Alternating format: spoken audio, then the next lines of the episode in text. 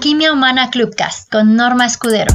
En esta ocasión vamos a hablar de la salud mental en el campo laboral. Y déjame contarte que hay muchísimas cosas que, están surgiendo ya hace algunos años y la verdad es que las tendencias en, en mi caso, que tengo ya más de no sé cuántos años, como de 15, dedicándome a cuestiones de bienestar, la verdad es que ya se escuchaba de esto, yo ya lo veía en mi diario vivir, esta parte, pero se acentuó todavía más con la crisis del COVID. Y entonces ahora ya hay nuevas recomendaciones en torno a la salud mental en el campo laboral porque justamente se está agravando a tal grado que no solo produce pérdidas millonarias en el mundo, que esto ya pasaba. Se estima que para el 2030 la disminución en la salud mental será la primera causa de discapacidad en el mundo. Ya en el 2019, o sea, pre-COVID, el 15% de la población que trabaja tenía algún trastorno mental. Con el COVID, con la crisis del COVID, el 78% de los trabajadores en el mundo afirman que su salud mental empeoró durante este periodo. Entonces, podrás ver que hay una diferencia bastante grande. La mala salud mental crea costos superiores al 4.2% del PIB mundial. Entonces, imagínate ¿Cuánto le cuesta esto a cada gobierno? De hecho, hay datos bastante interesantes en cuanto a esto, pero más allá de eso, también hay costos que no son económicos, que son sociales, que son costos relacionales y de calidad de vida para el entorno laboral, para el entorno familiar y para las personas. La ansiedad y la depresión se han incrementado de tal manera que generan eh, por sí mismas costos superiores a los que generan el cáncer y otras enfermedades con las que tenemos mucho más tiempo lidiando. Actualmente generan costos en torno al billón de dólares solo por pérdida de productividad, es decir, por las ausencias que generan, el ausentismo que se incrementa a partir de esto, genera estos costos. otra cosa que a mí me llamó la atención, además del incremento, por ejemplo, en el número de suicidios, 800 mil personas se quitan la vida en el mundo, 80% son hombres y hombres que están con, mucha, con preparación de licenciatura o posgrado y que están, digamos que en ascenso en su carrera. Cada vez más profesionales, de hecho, se quitan la vida por estrés laboral, lo cual también nos hace voltear a mirar lo grave que es el 67% del incremento en el estrés laboral. Y otra cosa que me pareció muy interesante es que a veces nosotros decimos, ay, bueno, duele la cabeza, ¿no? Es como, ah, pues, o, ah, es que tiene migraña. Ese tipo de, de cuestiones que están asociadas al estrés también tienen costos millonarios. Estaba leyendo que solo en la Unión Europea las migrañas ocasionan costos en torno a los 50 mil millones de euros. Entonces, wow, es, es como, ahora me tiene más sentido para mí que en, en este año justamente la Organización Mundial de la Salud y la Organización Interamericana del Trabajo hayan recomendado que los directivos reciban formación y preparación para reducir los efectos estresores en el área de trabajo y para acompañar a los colaboradores que sufren por estrés en el trabajo o que tienen afectaciones a su salud mental a causa del ambiente de trabajo y la presión que se genera en él. Entonces, una parte importante que me parece que es fundamental que en este Día Mundial de la Salud Mental se ponga sobre la mesa es la importancia de que esta prevención se lleve a edades previas, es decir, no al entrar al campo laboral, sino antes de, en la preparación para, desde la educación media básica, sería importante empezar a dotar de herramientas para cuidar de la salud mental, pero también para liberar la carga que genera el estrés cuando se sobrepasa. Porque también hace poco estaba leyendo algunas cifras que no recuerdo en este momento, pero eh, resultan alarmantes cómo las personas ya llegan quemadas al campo laboral porque el burnout se está dando desde la búsqueda de empleo por todo lo que actualmente conlleva la dificultad de conseguir un empleo.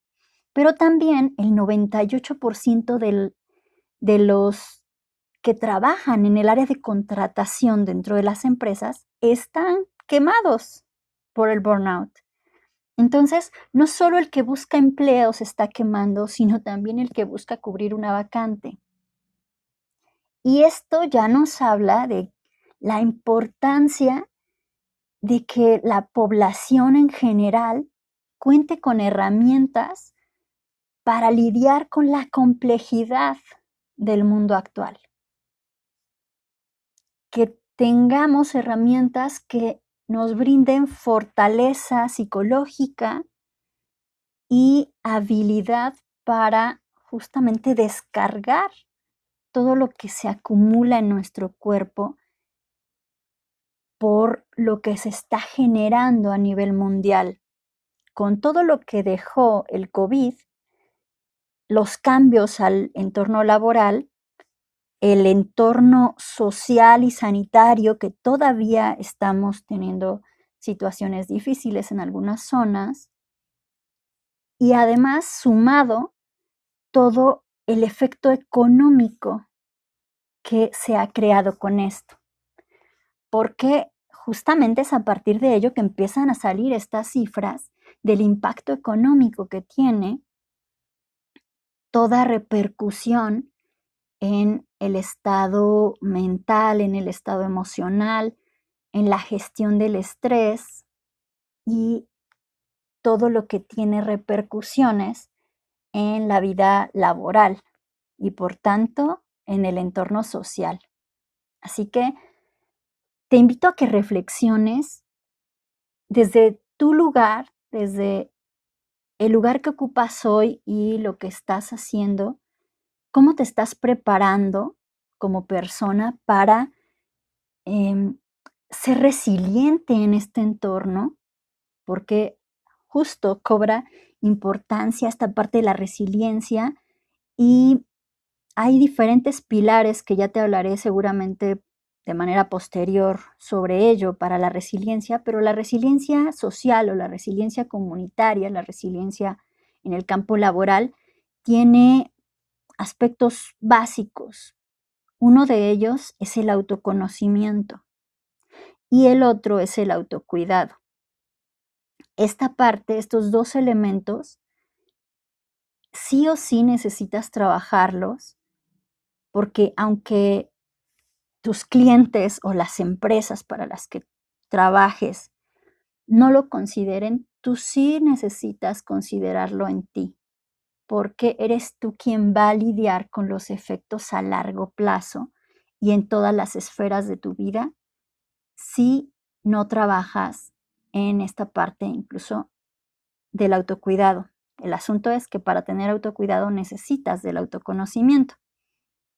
Entonces, es muy importante que puedas empezar a prestar atención, a reflexionar sobre esas áreas en las que aún requieres trabajar un poco más y afinar para cuidar, porque a veces en afán de mejorar la situación económica, supuestamente en aras de una mejor calidad de vida, deterioramos nuestra calidad de vida.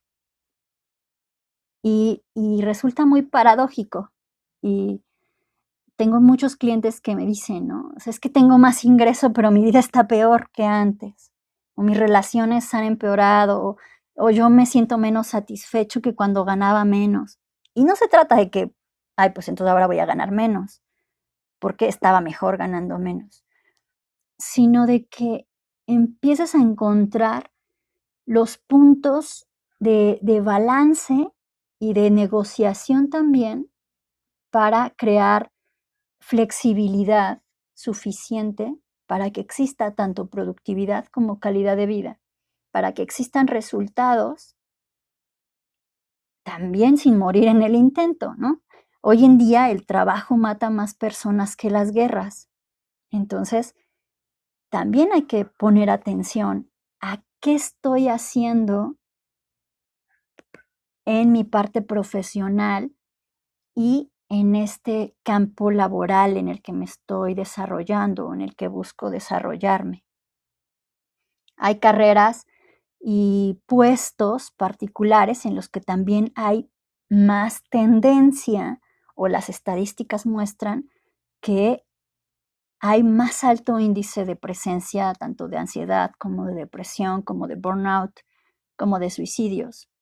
Entonces, hay que empezar a prestar atención. Si yo estoy en uno de esos puestos, en una de esas profesiones que tiene más alto índice, bueno, pues también necesito asegurarme todavía más de que tengo herramientas para lidiar con ese contexto. Porque es importante que cuide de mí y no me espere a que el sistema o la empresa cuiden de mí o decidan generar políticas que, que cuiden de mi bienestar y mi calidad de vida. Así como yo puedo cuidar de mi productividad y de dar los resultados para los que se me ha contratado, también es importante que cuide de estar en las mejores condiciones justamente para poder seguirlo haciendo. Porque el trabajo es una más de las áreas de mi vida. ¿Es importante? Claro. Pero no como para que dé la vida eh, por ello, o al menos desde mi perspectiva, claro. Cada uno puede tener la suya y, es respetable, pero en mi experiencia, yo que ya pasé por ahí, eh, creo que, que no, aunque te guste muchísimo tu trabajo, no vale como para que des la vida en el trabajo. Hay otras cosas por las que habría que, que darlo, ¿no? Aun cuando tu trabajo sea una causa, está bien, pero también algo que aprendí en la atención de emergencias es que para atender una emergencia humanitaria, por ejemplo, necesitas cuidar de ti y estar en las mejores condiciones o vas a ser uno más de los damnificados.